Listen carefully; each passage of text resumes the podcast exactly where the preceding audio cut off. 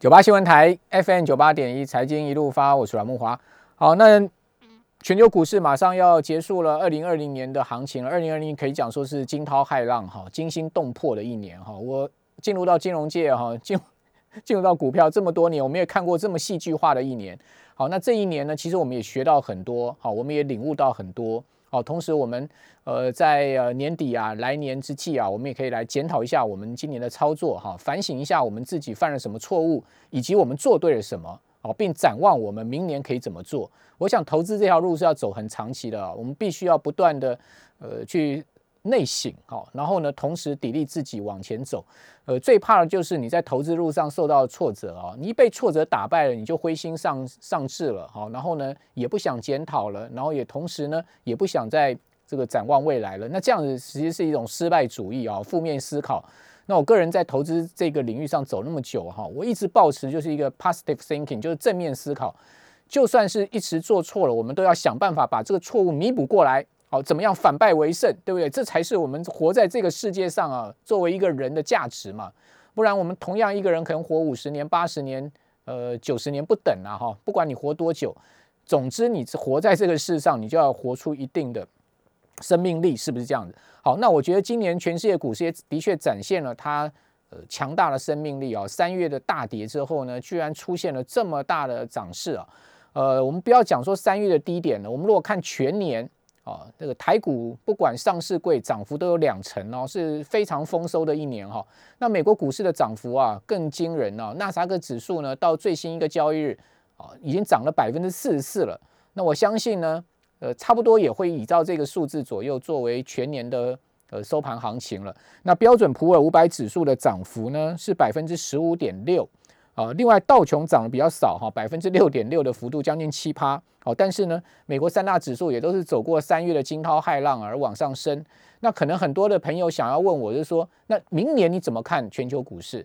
我个人认为啊，我们现在与其去凭空猜想哈，明年全球股市到底会怎么发展，我们不如实际回来看一些比较实在的数字，好，或是一些呃有凭有据的东西呢，再去推敲啊，股票上会怎么变化。会比这呃来得好哦，我比较喜欢是有一些依据哈，去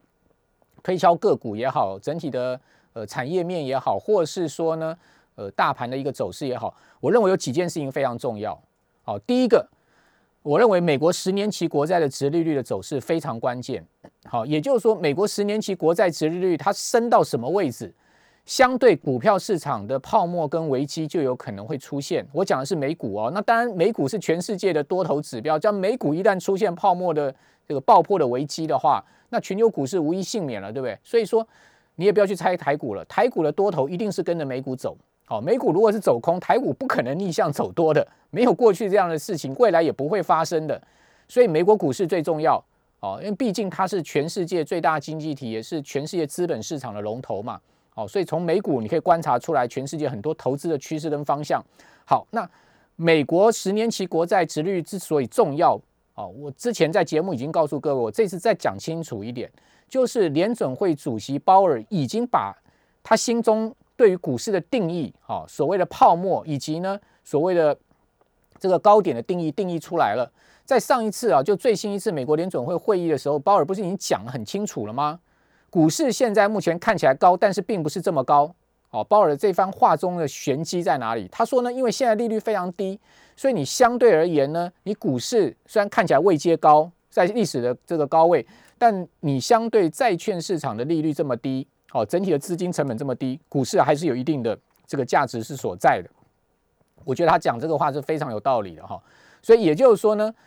什么样的时候股市就相对债市呢会出现一个危机点？好，那当然这个值利率的部分就是关键了。好，就是到底美国十年期国债值利率升到什么位置？那我现在告诉大家，我心中认为的一个关键点，也给我们所有的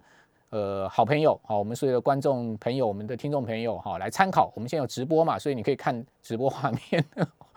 好，那这个关键的参考点呢，就是我认为升到两趴以上拉警报。好，那升到二点五，绝对绝对关键了。好，也就是说呢，你看到过去这么长时间以来啊，只要美国十年期国债一旦升到这个二两趴到二点五中间，好，比如说二点三、二点四这个地方，你要非常小心股票市场的压力了。好，那现在目前大概在零点九附近哈，远远还达不到这个位阶，所以如果以这样的情况来看，那美国股市还安全吗？好，胜过全世界股市还安全，这是第一个我认为很重要的判准点哈。第二个判准点呢，就是美元指数。好，大家都知道，今年美元指数可以讲说是呈现一个这个崩跌的方式。那美元指数呢，它所反映出来的就是说，美国联准会的态度，好，美国财政部的态度，乃至于就是说全世界资金的流向。好，那美元指数今年出现非常大的波动，尤其是三月，各位去看三月那根黑 K 棒。它是带上下影线的，而且那个上下影线都非常的这个长啊。也就是说，在三月的时候，它曾经涨到过非常高的位置，也跌到过非常低的位置。因为三月正好发生这个疫情啊，最严重对金融市场冲击。当时美国联准会不是这个祭出了史上的所谓无限 QE 的绝招吗？哦，而且呢，还把利率降到零了，对不对？哦，就是紧急的降息。哦，这个是很多年来没有看到过联准会采取这么大的行动。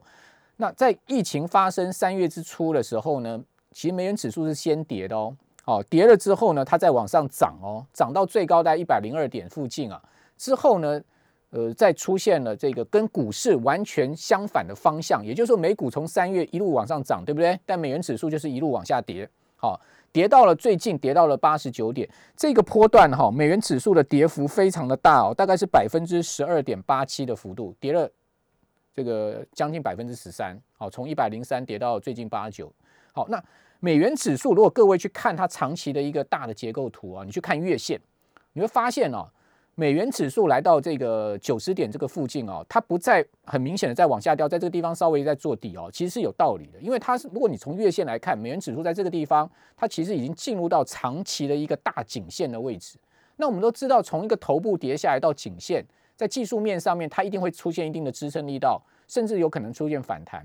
但是呢，如果它的空头趋势没有变的话，好，各位听清楚，我的讲的是，如果美元的空头趋势没有变，哎，这个很重要，也关系到台币哦，也关系到你我的财富哦。好，如果它的空头趋势没有变的话，美元指数有可能会继续跌破这个八十九点往下走。那往下走有两个非常重要的关键点位，好，各位可能可以记记一下哈，去甚至你把美元指数的月线图拿出来，你去对照一下。好，从两千零九年到现在，好，它的走势两个非常关键点位，好，一个是二零一一年，当时呢美元指数的七十二点，另外一个是二零一四年美元指数的八十点，好，那我们如果从现在目前的九十点附近去算，它跌到了这个八十点的话，大概是跌百分之十。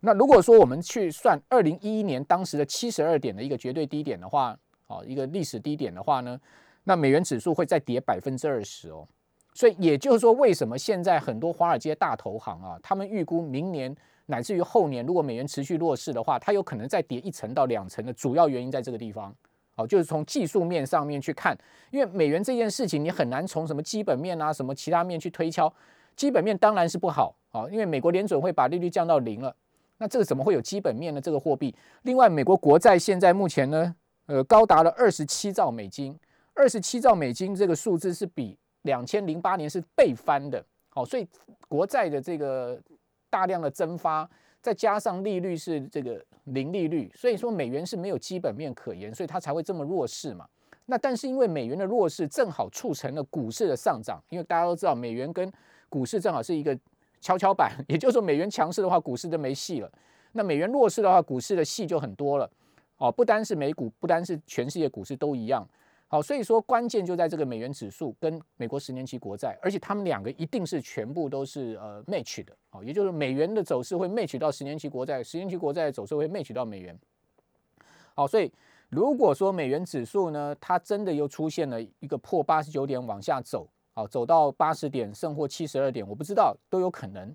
那全球股市的这个多头的盛宴啊，基本上是远远还没结束啊，所以说各位不需要把行情看得太淡。啊，这也是为什么我一再建议大家，你手上再怎么样把股票卖掉，你都要维持个六七成的股票在这个盘面上，是主要原因在这。